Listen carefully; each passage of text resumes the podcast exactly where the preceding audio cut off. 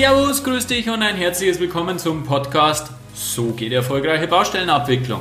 Ich bin Stefan Ufertinger und ich helfe dir dabei, deine Baustellen stressfreier und erfolgreicher abzuwickeln.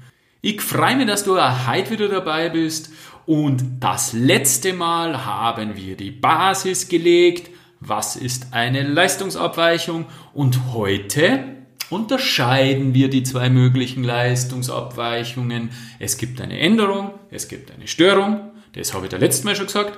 Und wo da genau die Grenzen sind und ob das immer so eindeutig ist oder ob das vielleicht einmal ineinander greift, ineinander verschwimmt, das zeige ich dir heute. Ich wünsche dir viel Spaß beim Anhören.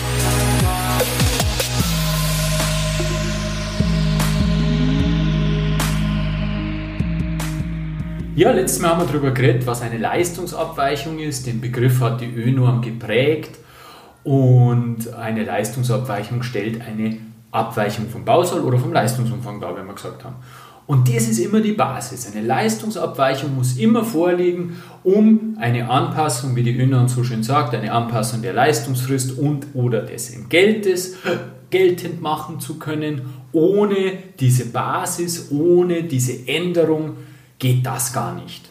Und diese Leistungsabweichung wiederum gliedert sich in zwei mögliche Varianten.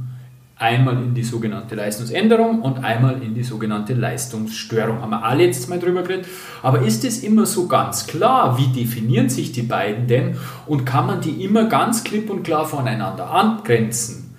Die Antwort dazu ist natürlich wie immer, es kommt drauf an. Es gibt Fälle, wo es ganz klar und ganz eindeutig abzugrenzen ist, aber es gibt eben auch Fälle, wo das nicht so einfach ist. Ich habe kürzlich ein Seminar gehalten, ein internes Seminar über Claim Management und da wurde mir die Frage gestellt, wie das denn ist. Er musste letztes Mal auf einer Brücke, also der Kollege auf einer Baustelle, auf einer Brückenbaustelle, ähm, musste das Geländer und der Randbalken geändert werden und verlängert werden und am Ende dieser Brücke ist wohl ein, ein Wärterhäuschen äh, der ÖBB oder ähnliches gestanden und das musste dann aufgrund dieser Änderung, dieser Verlängerung des Randbalkens abgetragen werden. Was denn eben da diese, dieser Abtrag für den, von diesem Wärterhäuschen, was das für eine Anspruchsgrundlage denn sei. Und es ist natürlich das ideale Beispiel für die heutige Podcast-Folge. Das heißt, das war die Einleitung, das waren die Rahmenbedingungen für dieses Beispiel. Jetzt werdet ihr erst einmal sagen, was denn genau die theoretischen Grundlagen sind und dann greifen wir das Beispiel nochmal auf, weil du wirst eben an diesem Beispiel Überraschendes feststellen. Wir werden da richtig in die Tiefe gehen und du wirst feststellen, wow, es lohnt sich, wenn man ein bisschen tiefer gräbt. Beginnen wir mit der Leistungsänderung. Äh, gemäß ÖNorm ist eine Leistungsänderung eine Leistungsabweichung, welche vom Auftraggeber angeordnet wurde. Leistungsabweichung haben wir gesagt, also es muss wieder irgendwas vorliegen, was sich geändert hat. Es muss eine Abweichung vom Bausoll vorliegen.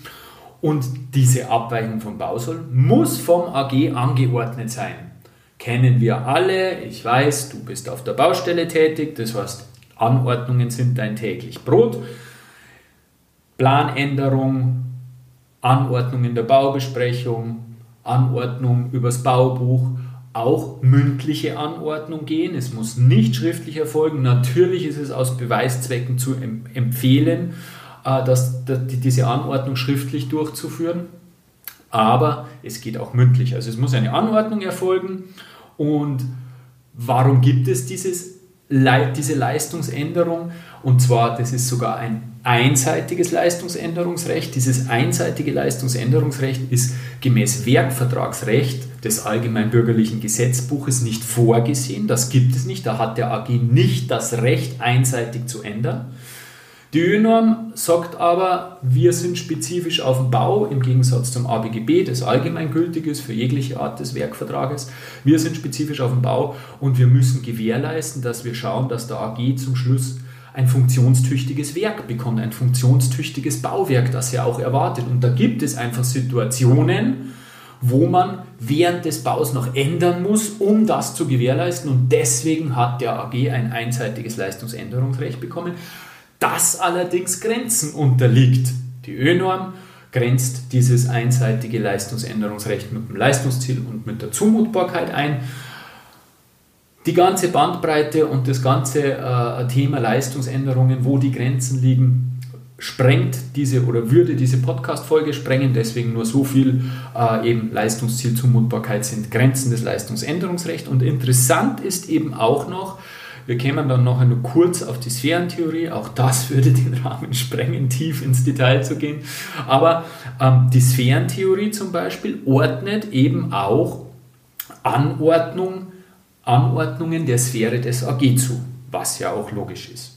Ja, so viel zum Thema Leistungsänderung, kurz und bündig und prägnant, ganz knapp.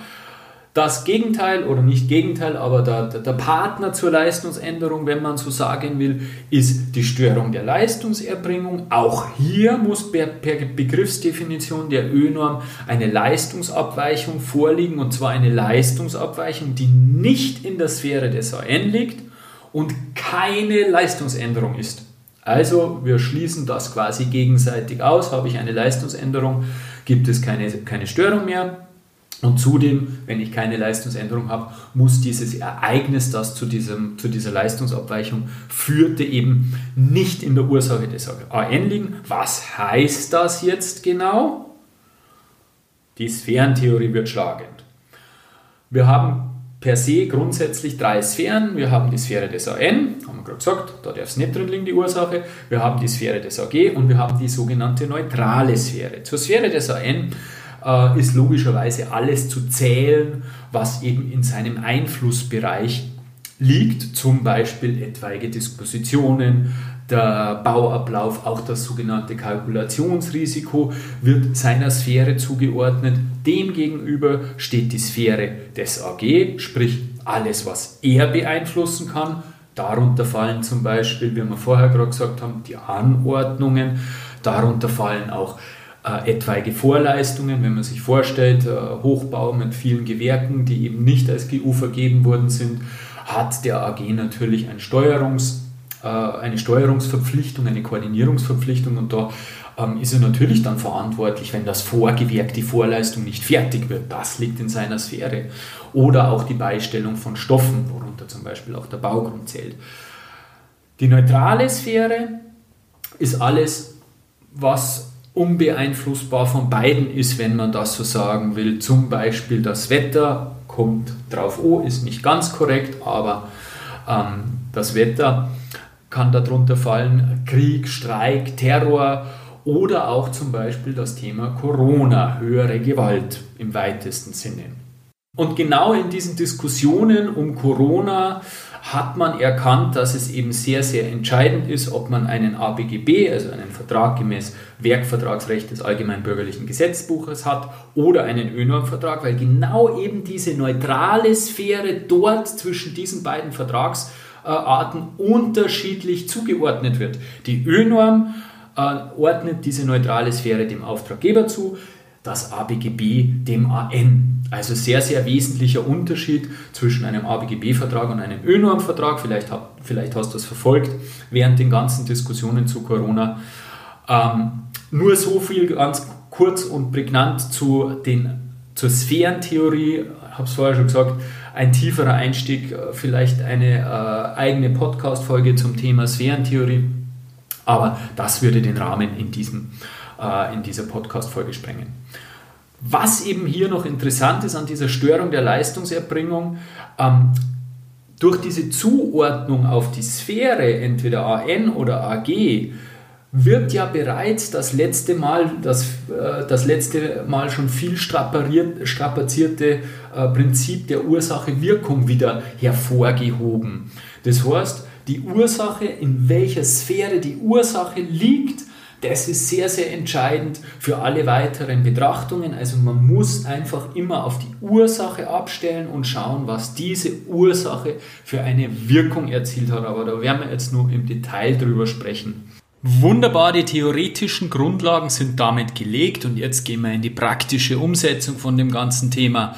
Wir haben also in einem ersten Schritt festzustellen, ob überhaupt eine Leistungsabweichung vorliegt. Das haben wir jetzt schon mehrfach gesagt, habe ich da in der letzten Podcast-Folge schon ausführlich erklärt, warum das so wichtig ist und auch was das Bausoll ist. Und in einem nächsten Schritt differenzieren wir, ob diese Leistungsabweichung eine Leistungsänderung oder eine Störung der Leistungserbringung ist. Und jetzt haben wir ja eingangs schon gesagt, dass das in vielen Fällen ganz eindeutig ist, aber in manchen Fällen vielleicht auch einer genaueren Betrachtung bedarf. Und deswegen greifen wir jetzt das Beispiel vom, äh, von vorher, wo ich von der Einleitung, dieses Randbalkenbeispiel auf. Du kannst dich erinnern, es hat einen Randbalken gegeben, der geändert wurde über einen Ausführungsplan. Und in einem Seminar ist dieses Thema aufgekommen und zwar musste aufgrund des geänderten Randbalkens dann ein, ein, ein Wärterhäuschen abgetragen werden und die, die Frage meines Kollegen war, was denn dies, dieser Abtrag des Wärterhäuschen für eine Anspruchsgrundlage ist. Und ich habe dann erst einmal zunächst die Frage gestellt, ja, warum wurde denn der Randbalken überhaupt geändert? Dann hat er gesagt, ja, wir haben festgestellt, wie wir aufgemacht haben, also es war eine Brücke und auf der anderen Seite wurde die Abdichtung erneuert. Geplant wäre gewesen, auf der anderen Seite einen Abdichtungsübergriff auf die Bestandsabdichtung herzustellen in einem Bereich. Wie man diese Brücke aufgemacht hat, also den, das, was über der Brücke ist natürlich, äh, hat man festgestellt, dass die Abdichtung, die Bestandsabdichtung nicht mehr den Anforderungen entspricht und ein Abdichtungsübergriff nicht möglich oder nicht sinnvoll ist.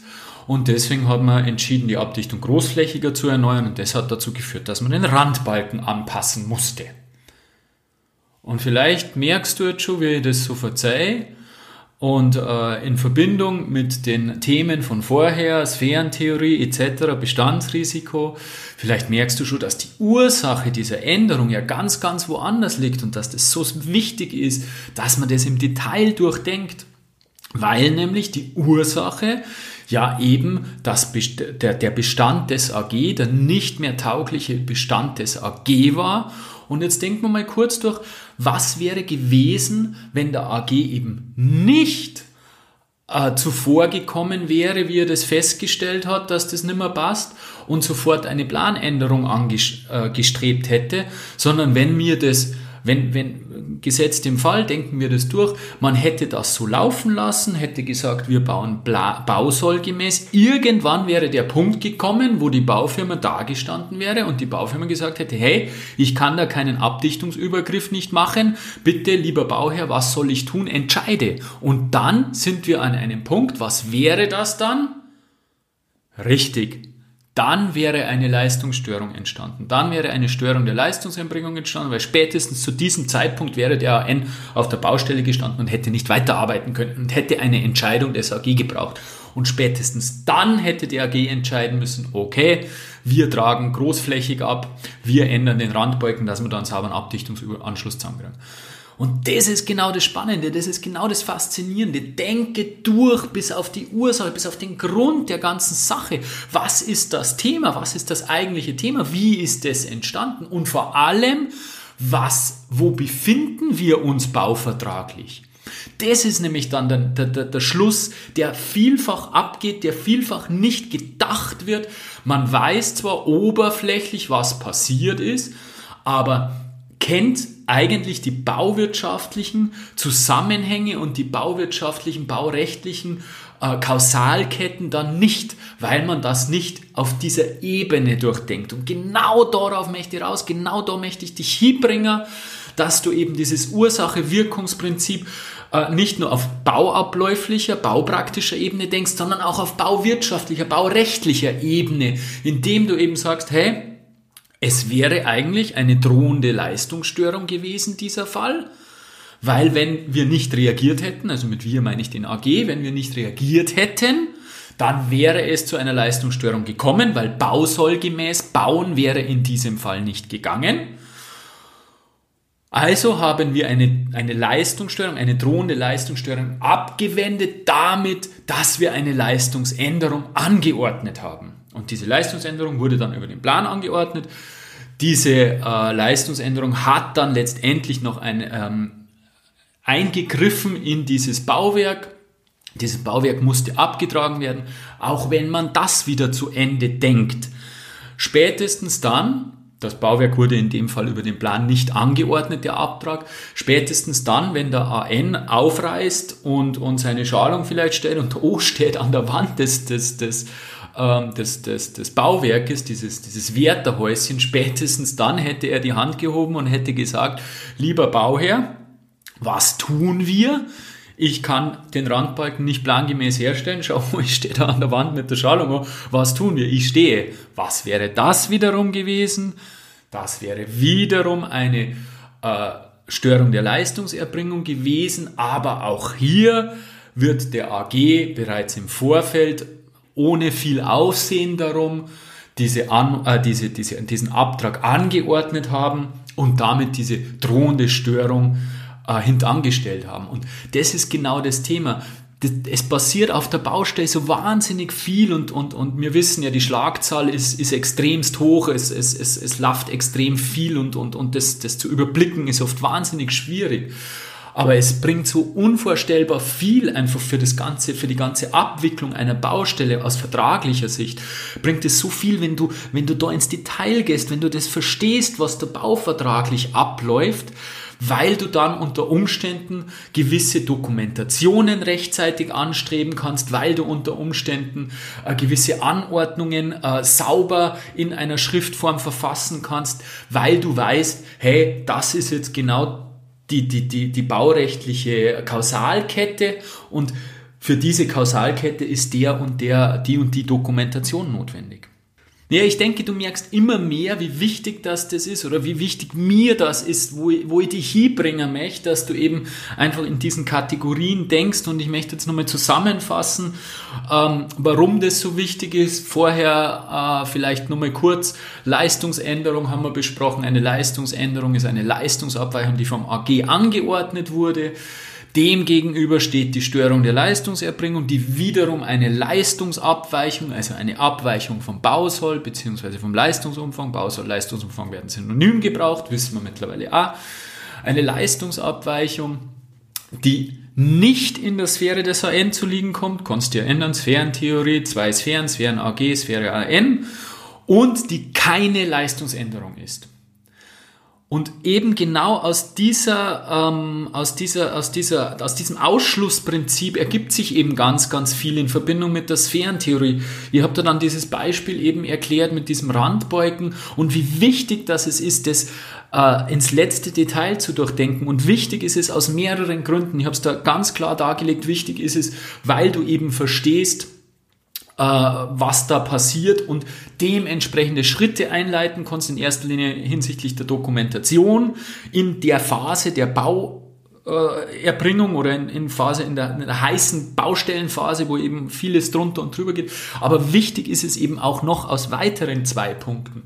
Erstens, du kannst durch dieses Denken extremst viel Kompetenz ausstrahlen. Das ist ganz, ganz wichtig, sei es in Schriftform gegenüber dem Bauherrn, in Form äh, deiner Prüfberichte, wenn du den MKF dann prüfst, aber auch in Verhandlungen, in Gesprächen mit dem AN, wenn du klar strukturiert wiedergeben kannst. Stell dir das, das, das, das Beispiel nochmal, führ dir das nochmal vor Augen.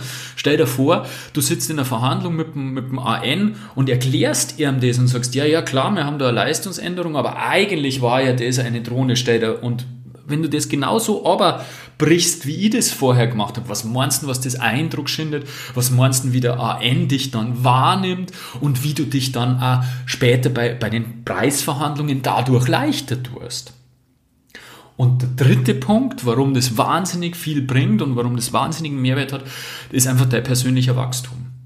Es geht einfach darum, und das habe ich selbst an mir festgestellt, dieses regelmäßige mit diesen Dingen zu beschäftigen. Zunächst diesen theoretischen Hintergrund, ich habe eben immer viel gelesen zu diesen Themen und dann eben die, die, die Dinge, die mir, die, die Sachverhalte, die mir mein, mein Berufsalltag präsentiert habe, habe ich dann genau eben über diese Dinge, über diese Themen, die ich dir heute erklärt habe, habe ich dann die das in die Tiefe durchdacht und dadurch so viel gewonnen, so viel an, an, an, an Wissen, an, an, an, an Denkstruktur gewonnen und ich kann da eben nur wärmstens ans Herz legen, beginne, dass du so denkst, beginne dieses Ursache-Wirkungsprinzip einfach zu verinnerlichen und diese Themen, die dir tagtäglich äh, präsentiert werden, bis ins letzte Detail zu durchdenken und im Idealfall machst du das mit einem so mit einem Sparringspartner quasi. Ich habe ich hab einen Kollegen, der der der auf einem bauwirtschaftlich ähnlich hohen Niveau ist wie ich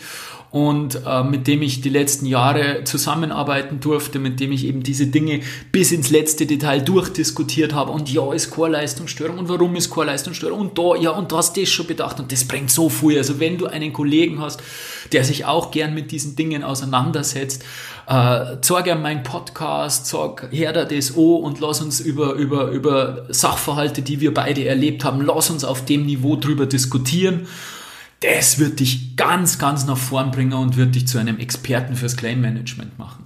Ja, für mich geht eine wahnsinnig wichtige Folge für deine äh, Entwicklung hin zu einem wirklichen äh, Checker der Bauvertragsabwicklung, Experten für die Bauvertragsabwicklung. Mir hat es wahnsinnig viel Spaß gemacht.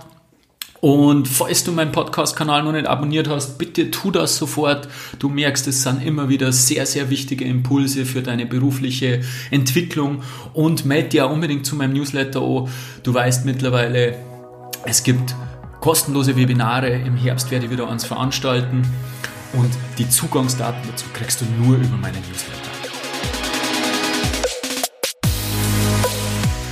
Uiuiuiui, das war halt schon ein bisschen tiefer, glaube ich. Ich kann dir nur schwer ans Herz legen, gewöhne dir an, Ursache, Wirkungsdenken zu leben und schau jetzt mal, dass du auf die Ursache gehst. Ich glaube, du verstehst schon langsam, auf was ich raus will und wie wichtig das ist. Mir hat es wieder total viel Spaß gemacht, habe ich eh schon gesagt.